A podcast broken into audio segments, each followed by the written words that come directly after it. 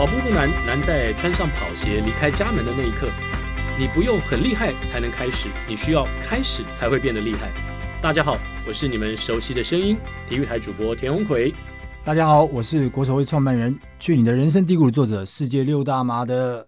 啊、呃！完成者王冠祥向总，哎，向总，你怎么只是变成完成者？你今天有点谦虚。哎、这个这个，对对对对对对对，最速总啊！哦，不敢不敢不敢不敢，最速总一定一定要强调一下，就是世界六大马团跑最快的。害我刚刚卡词了一下，是是是，因为突然看到那句话，对对对，卡一下。有有有五场比赛是跑进三小时之内，真的蛮吓人的。哎，节目一开始，我想要先报告一个好消息，我们。呃，有有一个朋友传一个讯息给我，然后他说：“哎，报告学长，我同事的先生请我代为转达跑步不要听的聆听的心得。那这个人呢，叫做吴家祥。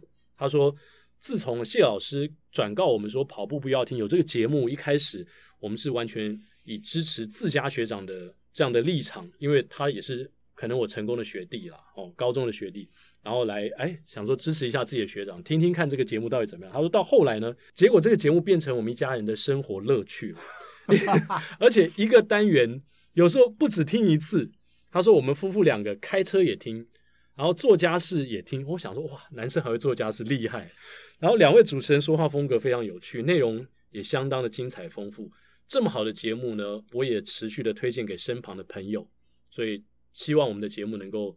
一路长红，然后长长久久。还好还好，不是睡觉也听，让他助眠，是 这个也不错哦。哎，不过向总是最近，其实我听到不止一个人告诉我说，他听我们节目，呃，同一个单元，比如说这这周三新上的单元，他听了不止一次，已经有大概我身边有大概三四个人这样告诉我。哎呀，我这个也不知道是好消息还是坏消息。怎么说？因为呃，根据调查哦，嗯，这个节目的含金量，就是知识的含金量越高。哎，代表啊，这个很难赚钱，你知道吗？是，哎，你的意思是说要打屁，要拉赛型的节目，拉赛型比较有人要听。那我们这样子含金量太高了，在才会让人家一听再听。哇，这个这样这样子，你说的没错。是，因为有一个朋友告诉我，他说，你知道他为什么听好几遍吗？是因为你当你在讲解观念的时候，他觉得他听一遍好像记不起来。所以他回去再重听一遍，确定说他听到的东西是对的。糟糕，我们变教科书了，我靠！如果拉塞的话，他应该不会再回去再重听了。除非除非拉的很好听，很好笑。这不知道是好还是坏。对啊，对，不知道是好还是坏。不过还是鼓励所有的听众朋友呢，持续的支持我们。然后在如果你是苹果的 Podcast 内建的 Podcast 的话，记得要帮我们五星推爆。对，然后我也另外再建议就是说。你不要一个人听一万次嘛，你请一万个人来听啊！哎呦，这个更重要啊！哎，这个很重要。对对对，一万个人上钩比一个人上钩来的，我钓一条大鱼还不如钓一万只小鱼。对，因为小鱼会长大。我们要请大大家去多分享，好，除了五星推报之外，多分享多推荐。睡啦，好，谢谢向总，哇，这个比喻太棒了。那今天第九集的节目一开始呢，我们就有一个叮铃，我们要从十月底，哎，这是我们的音效，十月底在台北的长荣半马开始聊起。哦，虽然现在已经十一月了，但是长荣半马是我最近啊、呃、近期参加的哦，从八月、九月、十月以来的第三场半马。哇，结果先跟向总报告一下，我从八月份的国家地理频道的 Sub Two 哦，一小时五十九分。然后后来国道半马进步到了啊一小时五十二，嗯，五十二。然后呢，长荣半马一小时四十一分钟，所以两场半马之间，我突然间进步了将近十一分钟啊！哇，这个。可能代表了某些的讯息在里面。是，向总没有没有突然哦了我一下吗？这个因为我有这个心情准备，可能要先讲完这个讯息。哦，是，要么就是奎哥之前很不尽力，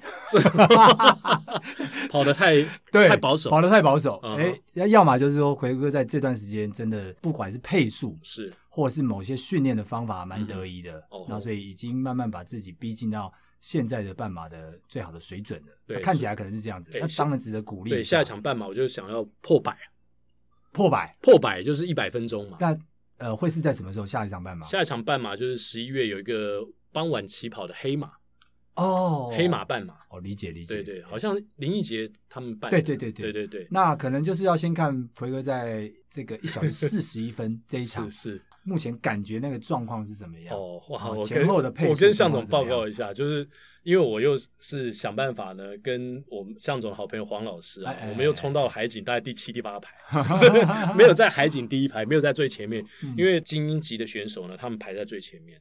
那但是我们也挤得很前面，因为我知道很多人也告诉我说，如果你这场想要跑出好成绩的话，你一定要稍微往前站一点。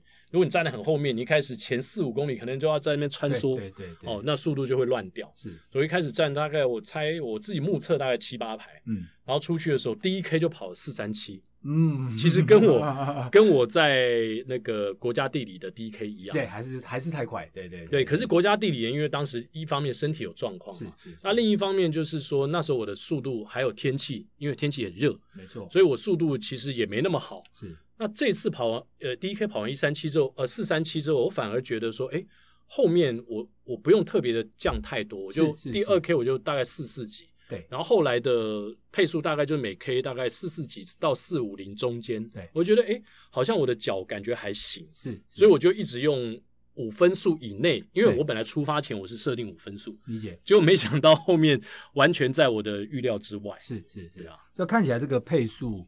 我再问一下奎哥，前后段的这个状况怎么样？呃，后段其实跟前段差不多，差不多，差不多。那那看起来是一个非常好的。就是我我二十一 K 当中只有一 K 就是上桥，嗯，上桥那 K 跑到了五分十一还是十二？是，然后其他全部都是四字头，了解，就大概四四多到四五多。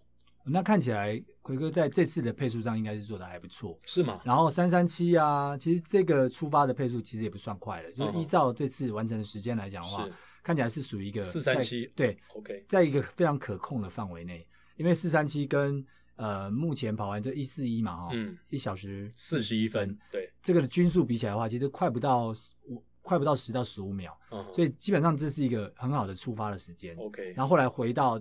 呃，现在的后后后来的指定配速，我觉得整整体上看起来是蛮好的。哦，那那向总会不会觉得说，我一个多月进进步了十一分钟，这个有点危险？因为你知道。呃，我们森林跑站的小夫经理啊，他就一直提醒我，从我第一天去森林跑站上课，他就跟我说：“奎哥啊，你不要跑得太认真，你不要跑得太卖力，这样你很容易受伤。”他说：“通常跑者在状况觉得好的时候，接下来就是要受伤了。”然后，对对对，上一个周末我到河边去撸了三十 K，是是，碰到小夫，小夫又跟我讲通话，我说：“小夫，我听腻了，不要再告诉我我要受伤了，我已经做好准备，我不会受伤。” 我会不会受伤？我觉得他这个提醒是还蛮对的啊，哦 uh. 因为就是我们在进步的过程当中，其实你的肌肉啦，然后你的筋膜啦、嗯、肌筋骨啊，是它是搭配着慢慢循序渐进前进的。嗯、那就像我们汽车一样，那你有没有办法去承载这么强的这个 power？比如说你的引擎、嗯、哦，那你有没有办法承载那么强？就表表示你的车的这个骨架是。如果你把它换上一个很强的引擎的时候，哎，比如说这个，哎，我们不要讲品牌好了，是就某些比较 比较便宜的车，但是你换上一个超强引擎的时候呢，那可能它是目前配不起来的，是啊，类似这样子。所以在这个进步的过程当中，循序渐进的，然后把你的这个基金股啊，嗯，然后慢慢的跟着这个你的过程当中去循序渐进，它当然是相对来讲是比较稳健的，对。那也慢慢在这个进化的过程当中，其实你的。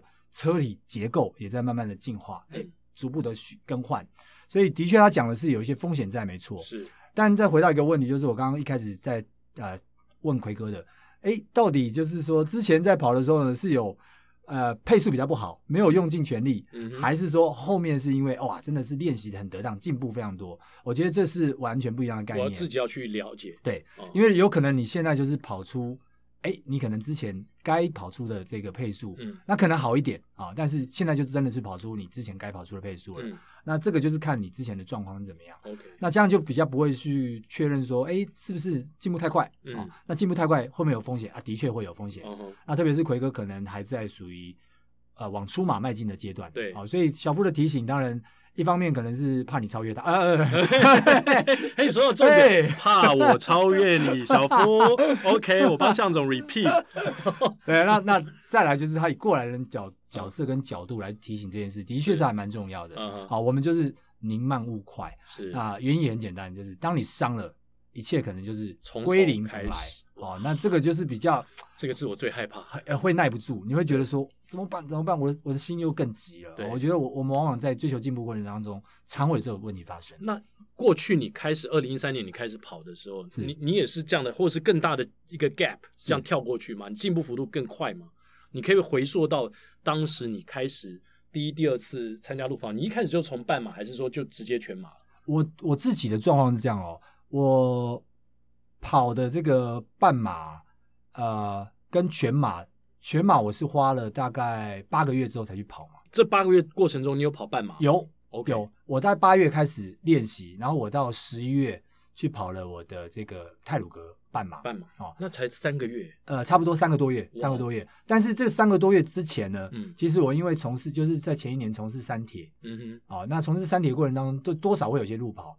那只是说它的距离可能比较没有那么长，但是都至少开始有运动习惯了。嗯，那这可能是一个礼拜，比如说跑一次到两次，然后已经有这个运动习惯了，然后再加上三个月非常稳健的练习之后，是那完了之后我去参加了这个半马，然后那时候印象中跑一小时五十。呃，我有点忘记，一小时五十二分之类的吧，在泰鲁格半马。哦，对对对对对，就第一场人生的第一场半马。呃，其实它不是人生第一场，我人生第一场是在更早之前，哦、然后那次根本就没什么练，可能只跑到十 K 就去参加了，就等于是你练习过后的第一场。对，是我练习过后的第一场半马。但是那时候你是以三铁的身份去去跑半马，对，感觉。所以那个离我的第一场半马其实已经离了。呃，一年了，Okay. 因为我刚好就是在前一年跑我的人生初半马，嗯，是泰鲁格，嗯哼，啊，一样是泰鲁格，哦，但初半马那时候是跑两小时十六分，听到了没有，听众朋友，向总可以从两小时十六分的初半马进步到全马 sub three，OK，我们每一个人都充满了希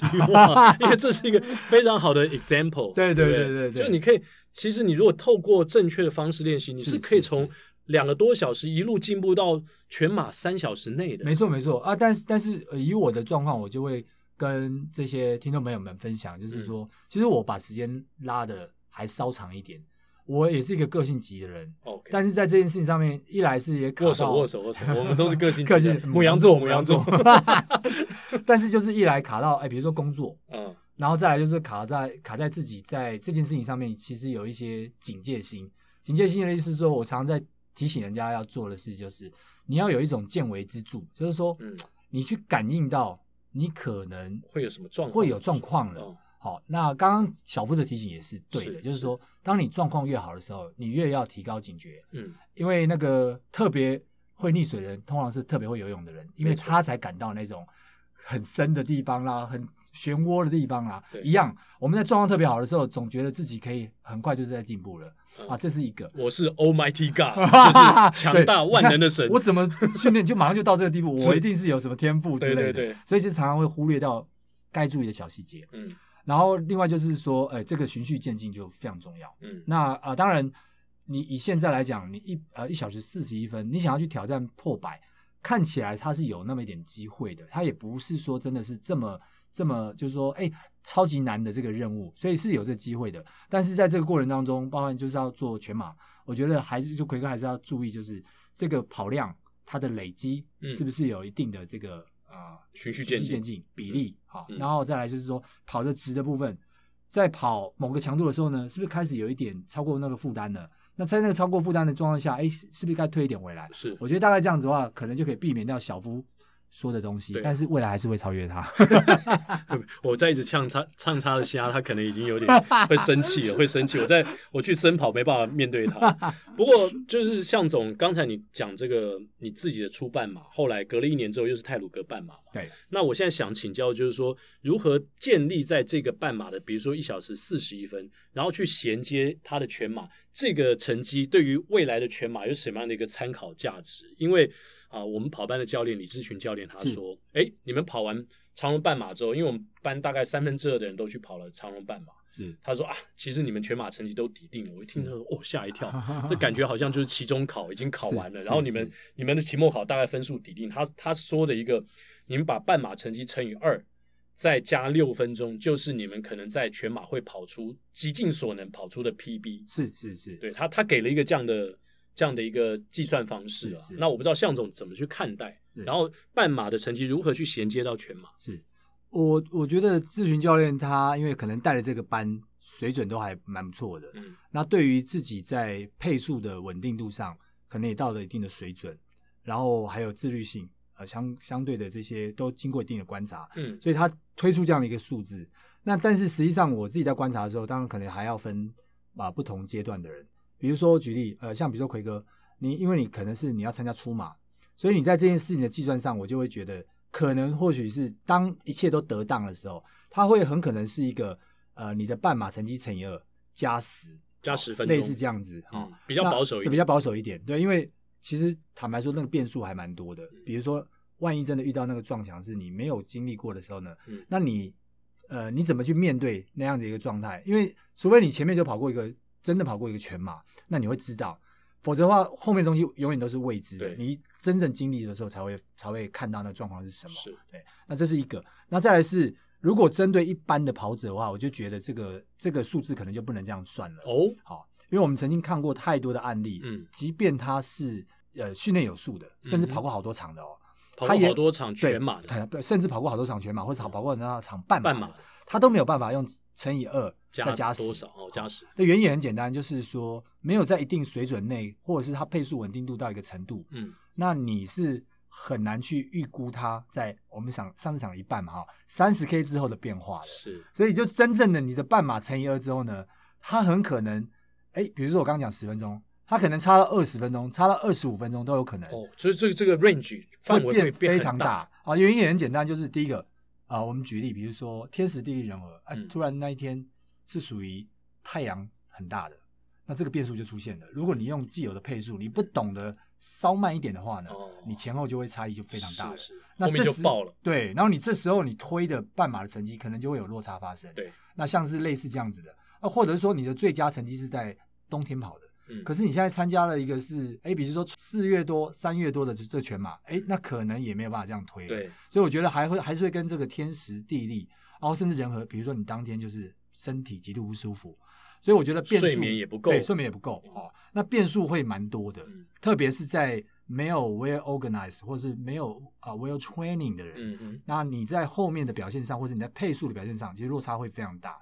所以我觉得，呃，刚刚志志群教练提到的这些东西，他完全是因为针对这个跑班的水准，他其实到了某个程度了，嗯，所以他可以用这样的 prediction 去确认说，你可能在这样的状态下加六，可能是你的。可以最好的成绩是。是，对，但但是对我来看，啊、呃，比如说在四个多小时，四个可能四个小时十分，四个四个小时二十分之内，这些人，嗯，或许可以，你可以用半马加十，嗯，乘以二加十这样的概念来去推算你的全马成绩。从向总这样说法，我感觉就是你要有全马经验的经验的累积很重要，因为如果你没有经验，就像我们这种跑出全马的人。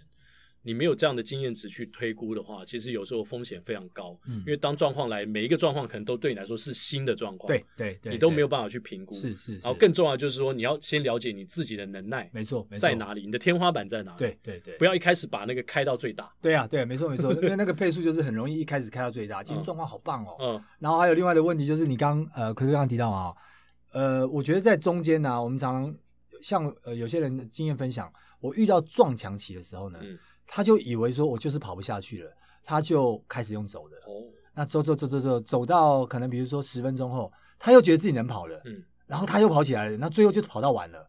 可是他中间那个过程那十分钟就就这样就就花掉了，浪费了，就浪费掉了。但是因为没有经历过，或者是说不知道怎么去处理那一段，他以为他真的就跑不下去了。可是他可能只是一个身体上，我们上次提过，你的这个碳水化合物、糖类、糖分的这个这个转换，嗯。没有那么顺畅的转换到去燃烧你的脂肪，就这样的一个过程啊，所以它可能就会造成你的经验不足，嗯，可能就会 shut down 在那个地方。那赶快教我们如何让走路十分钟变走路三分钟，赶快，这个秘诀在哪里？这个就是我之前也有提到，就是说你不管你现在是遇到什么状况，是你能不停下脚步，你不要停下脚步，你可以慢，但是你的频率尽量让它维持住。是，比如说你把它变成是快走，但是频率是维持住的，哦，类似这样子，那至少。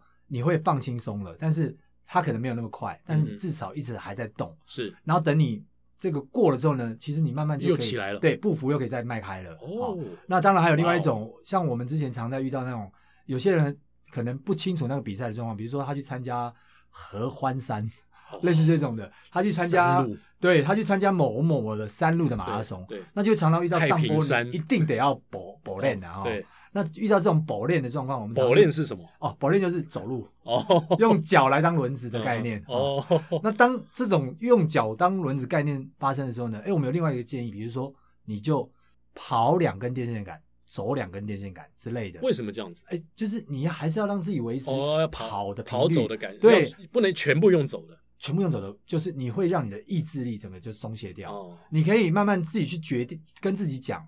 你现在到底能干嘛？比如说你现在到底能 跑两个走两个，还是你能跑两个走一个？哦，你就跟自己打好商量，你就这样去做。是，然后你接下来就是数电线杆。嗯，好，类似这样子。是，那你就不会让自己就是整个都 shut down 在那边，然后好像自己就是一无是处，然后整个意志力溃散了。对，然后等到最后回到终点之后，自己就会很懊恼，说我那时候明明再过一关我就可以常常都是在那时候懊恼。对，那我们就知道避免在懊恼的时候发生，所以你一开始就设定好你的这个所有的策略。好，这时候就不要跟太太打好商量，跟自己打好商量就可以了，好不好？那其实我觉得向总在这一段呃，我们从半马跳到全马的过程当中，提供我觉得蛮多的经验值哦。我我不知道呃，像我一样的朋友们，如果你们想要参加一个接下来的出全马，或者是说你也参加过几场全马，但碰到一些状况的时候。我我觉得向总刚刚提供的这些蛮蛮值得参考的，就是在你碰到撞墙状况之下，把你最大的潜能再炸出来，而不是很快去放弃它。嗯、不过提到长龙马呢，其实今年我们跑的时候，大会也有讲，明年长龙半马在经过三年之后，他们要变成全马。嗯，所以哦，其实十月底的全马还也是蛮具有挑战，因为也不知道天气状况如何。通常天气状况会比较没有那么理想，对，变化变数蛮大的。对，但是我、哦、今年有一个现象哦，就是其实。大会也做了一个统计，就是女子组 sub 一四零一小时四十分跟一五零 sub 一五零的人，跟前两年比较呈现一个倍数的成长，这代表就是我们现在进阶的市民跑者质跟量都呈现一个非常爆发式的成长。另外呢，男女三十到三十九岁这个年龄的区间呢，跟前两年比较起来，男生跑进一小时四十分，女生跑进一小时五十分的跑者呢，也是倍数的成长。这代表就是说。其实现在大概三十几岁的年轻的跑者，他们进步的幅度非常非常的大，而且可以说这几年跑步在台湾呢，呃，不是在像呃早年就是好像大家一窝蜂只是来一个时时尚的感觉，而是大家很专注做一些比较正确的训练。是是，我觉得在训练这件事情上面，其实我们从周遭的人也可以观察到，嗯，就是说很多人在跑步除了跑快乐哦，然后跟伙伴一起之外，然后另外也有一些人把跑步这部分当做是自我的一个挑战，是，然后也可能会委请，比如说教练哦，然后请一些更专业的人来带自己或团体一起来怎么样跑得更好，所以很明显的看到这样子一个是如雨后春笋般。所以呃，可以预期啦，这样的一个进步是非常可以预期的，那当然也是好的事情。对，是好的事情，会代表我们节目存在重要性越来越高。是是是，因为其实前几集我们谈过嘛，有些人他也许是自己一个人跑，或是说也许跟几个人跑，但是在跑步的过程当中的一些观念，其实他还是需要更多的平台去了解，说怎么样的训练方式，他是往一个正确的方向去。没错没错，我们之前一直就更早之前在谈跑步的时候，其实有一些很早就就出来跑步的这些。嗯前辈们其实他们也都常来讲说，他们以前在跑步的时候都是土法炼钢，嗯，或者是没有什么参考资讯的，嗯，但在现在你其实上网一搜，对，其实蛮多资讯，就反而变资讯过多了，对，你反而要去，对，你要你要去筛选，对对，然后什么是最适合自己的，但是跟过去比，真的是有太多的资讯可以去帮助你怎么样进步到下一个阶段，然后我觉得这是非常好的一个现象。如果你要土法炼钢也没关系，因为接下来我们在今天节目当中就要进入到。我们要跟观众分享一个七十四岁的跑者，他七十四岁，他半马破二，你绝对也可以。哎呦，向总，七十四岁比我爸只小两岁，也就是大概我爸爸这个年纪。这位跑者呢，叫做林炳煌大哥。是是，林炳煌大哥，其实我也是在一个社群媒体上看到说他跑出这样一个成绩之后，我觉得很不可思议啊。那我去加他朋友，后来我们透过呃社群媒体呢，呃聊了一下电话。哦，我发现他也是蛮非常奇葩。他其实，在退休之后才开始跑步，然后呢，六十六岁的时候，他开始跑出马，结果出马就跑了四小时十八分。是，是哦，这已经很快，因为六十六岁已经接近就是四小时半以内，我觉得相当的不容易。然后他跟我讲说，他现在的。其实他都我说，哎，那林大哥，你有什么？你是不是有一些什么得到一些资讯？然后你知道如何在跑前热身、暖身、跑后伸展？他说他都没有，他每天就是四点多起床，然后他家住在大概内湖那个地方，他每天出门最少就是跑十五 K，从来不间断。然后跑完步之后，他就他下楼就直接跑步，然后跑完步就直接回家，他都没有做伸展。但是他这样子，今年在长隆半马，他也跑出一小时五十七分的成绩啊。这是非常天生丽质啊，真是。还有就是，他每天堆那个跑量嘛，对对，一天十五 K，然后我就问他说：“那林大哥，你有算过说你一个月大概跑几 K？” 他说：“大概就四百五十 K。”哇，就是因为他不停嘛，他每不休，然后每天跑，然后一天十五 K 乘以三十，这大概就是四百五十 K。对对，比如比通常比我开车的公里数还多，那应该换刹车皮，太厉害了。所以我觉得这个这个林大哥林炳煌大哥，然后。他很有趣说，说他他说他是一个乐手，他是一个鼓手，是。然后他七零年代的时候，他为什么我对他特别感兴趣？是因为后来我在他的脸书上面看到，哎呦，他居然跟我有一个共同的地方，就是他也在新加坡的滨海湾那边跑步。我想说，哎，他怎么会跑去那边跑步？然后我就问说，林大哥，你怎么会在新加坡？好像还在很多地方，新加坡的各地有跑步。他说，我跟你讲啊，七零年代的时候，我就到了新加坡，因为去那边演出嘛。是。也就是乐手，然后可能在呃一些 club 啊或什么演出之后，就在当地认识了他新加坡籍的太太。哇哦，哦，很特别，对，很浪漫。然后他七零年代的时候就就住在过新住在新加坡一段时间。然后现在呢，他这个新加坡籍的太太呢，跟他，因为他有两个孩子，一个住在纽约，然后一个住在新加坡。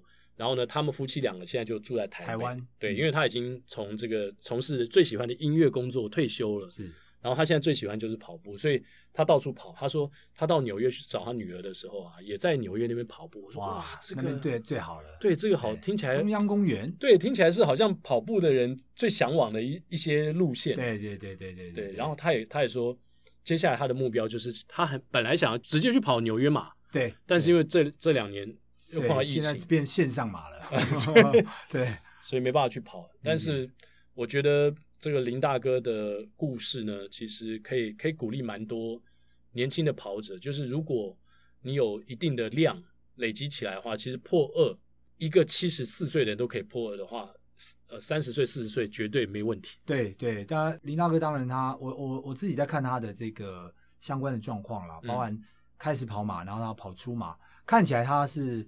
可能过去的不管运动习惯也罢，或者身体的素质，我觉得他还是有到一定的程度跟水准。对，像这样的故事当然还蛮多。我们我们稍后也可以再做一些深入的讨论，比如说呃，像我之前提过那个林冠之、嗯、林大哥，其实也是。是。那我觉得这这些这些这些前辈们，其实他们都非常的有意志力，而且。我我自己的观察，他们都是三四点起来，然后跑步，然后每天都是有一定的距离的。嗯，那可能不一定是快啦，但是他可能都是用这种跑量来累积。对，所以在某个程度上，其实他也慢慢的把自己的这些刚刚提到那些筋骨啊，都已经琢磨到某个程度了，所以是很强壮的一个状态。那呃，我们我们一般人年纪比较轻一点也罢，好，那当然当然某个程度是工作压力可能也比较大一点。对，那时间上可能比较难安排。没错，但是。呃，相对来讲，就是要用更精简的时间，然后做更优质的这个训练，然后让自己朝自己的目标迈进。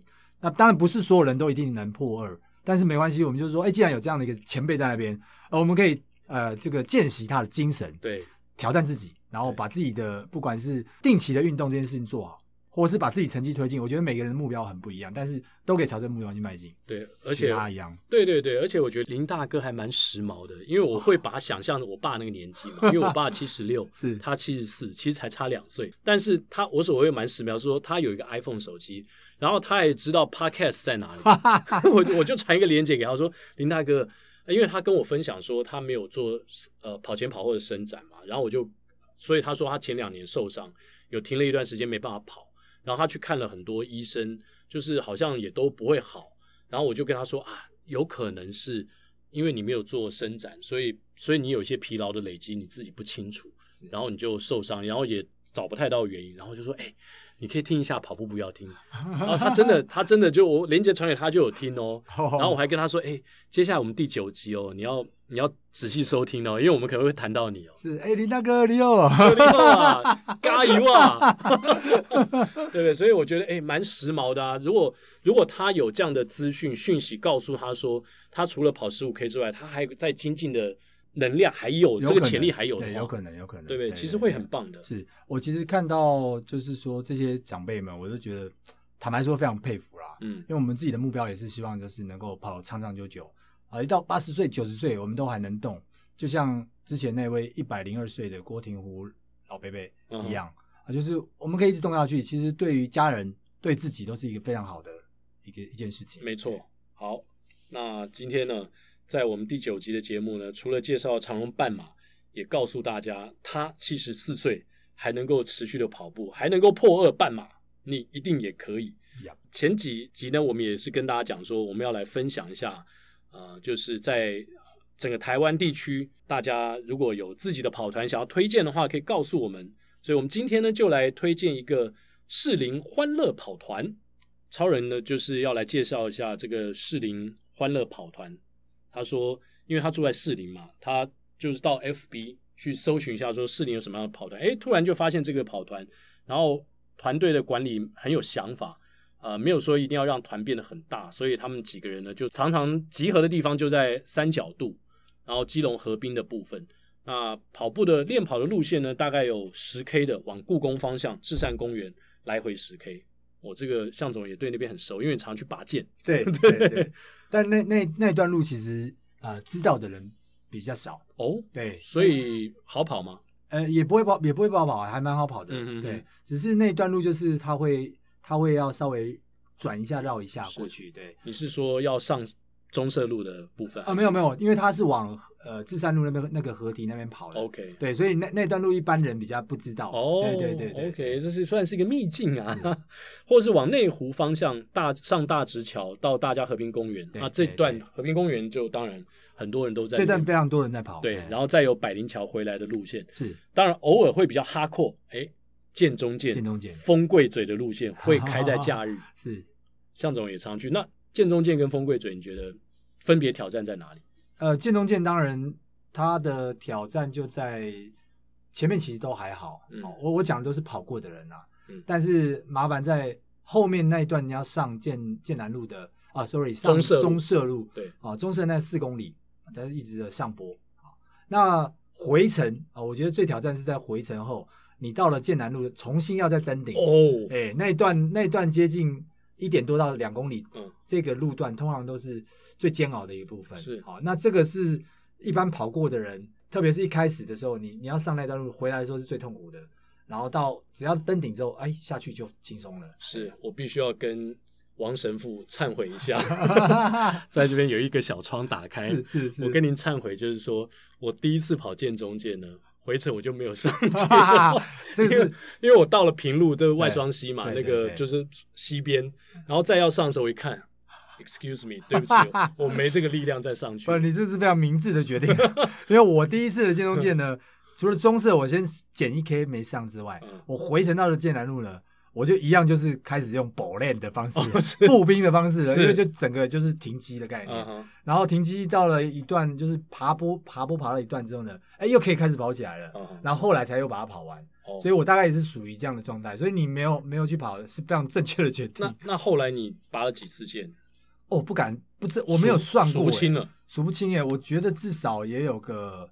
没有个六十，也有个哇，没有，也没有个六十，也有 六十，所以你现在只是尚方宝剑随便拔就对了。就就后来，其实应该说 那，那那那个在呃二零一五，特别是一六、嗯、那两年拔的特别多。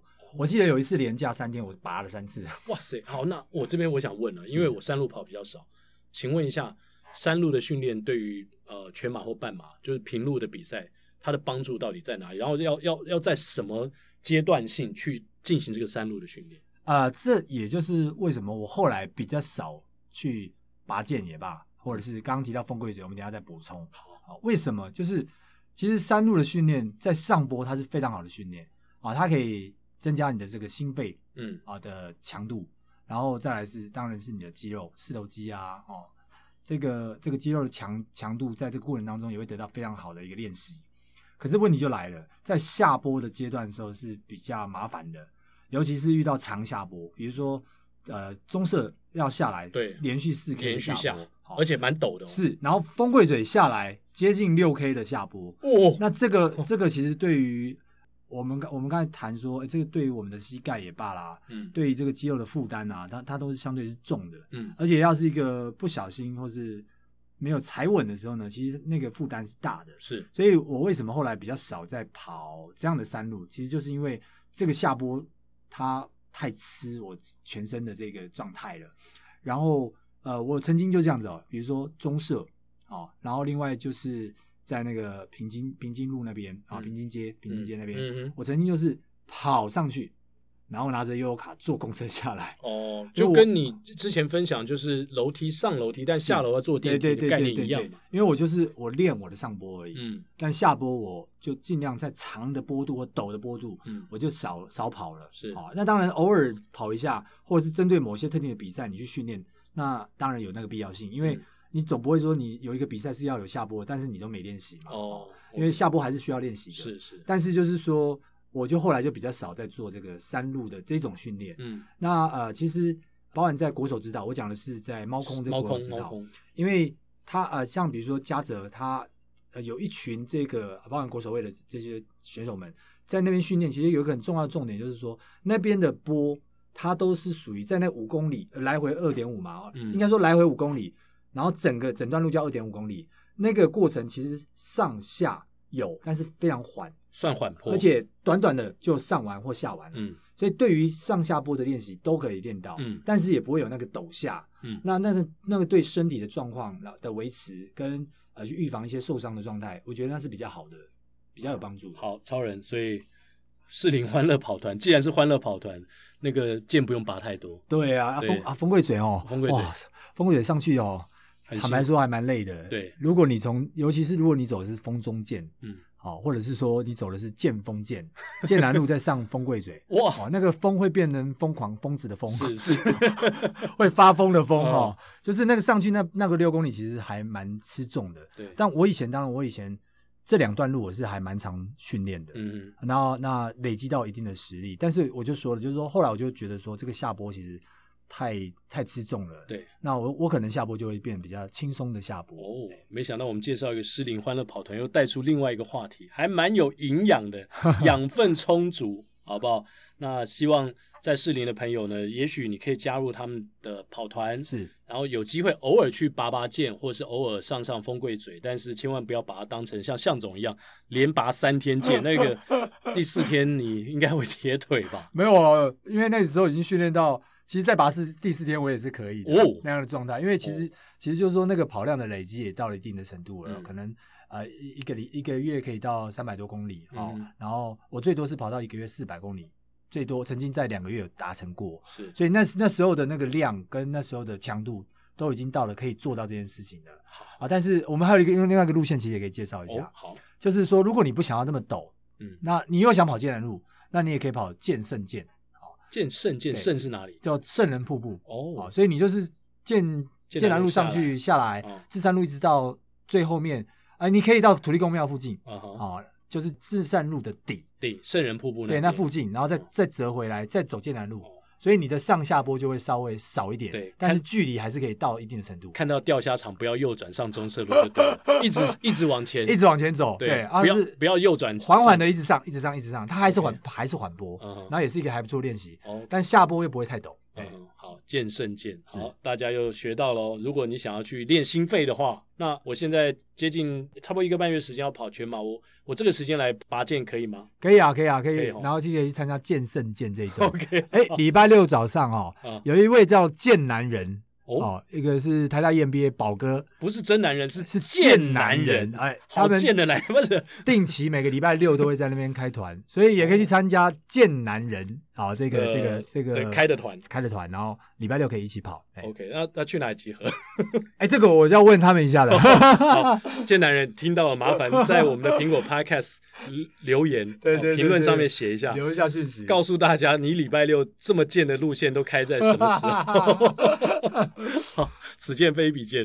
好，今天我们在第九集呢，就讨论到从长隆半马，然后蛮开心的，介绍跑团，还引出了如何跑山路，然后向总提供我们很多我觉得蛮实惠的路线。大家如果住在台北市，呃，近郊，你可以南边你可以去猫空，那个更适合比较平缓的山路。然后在北边呢，你虽然去士林，但是可以去剑圣剑，是哦，很棒。所以接下来就进入到我们的彩蛋时间。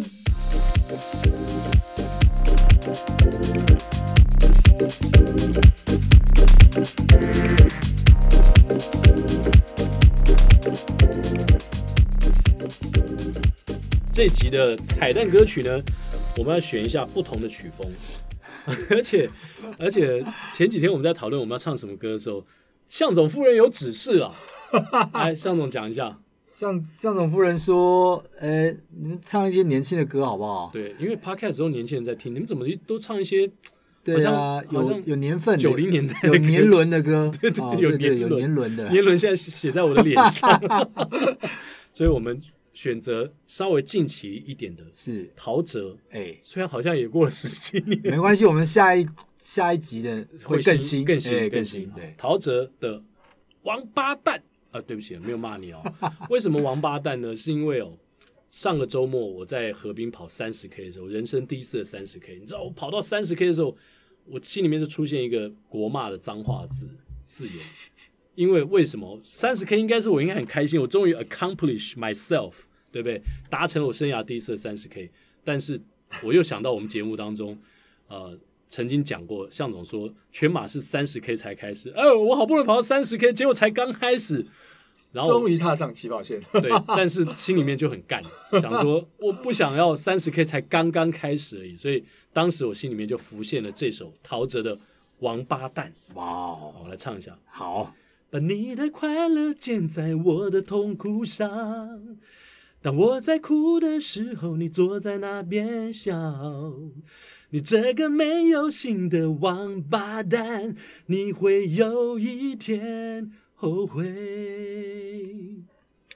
在我的伤口上面撒盐巴，跟银行经理说我信用差，你看不顺眼你就开口骂，你会有一天后悔。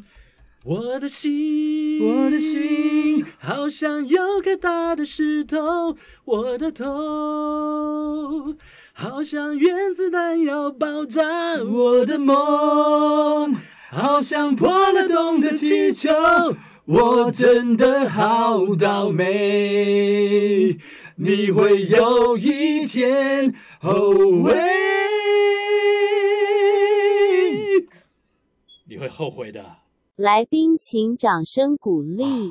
我刚刚找不到歌词，没关系，我们还是唱完了。以上就是我们第九集的跑步不要听，希望你会喜欢。我们下周三早上八点钟再会喽，拜拜。拜拜。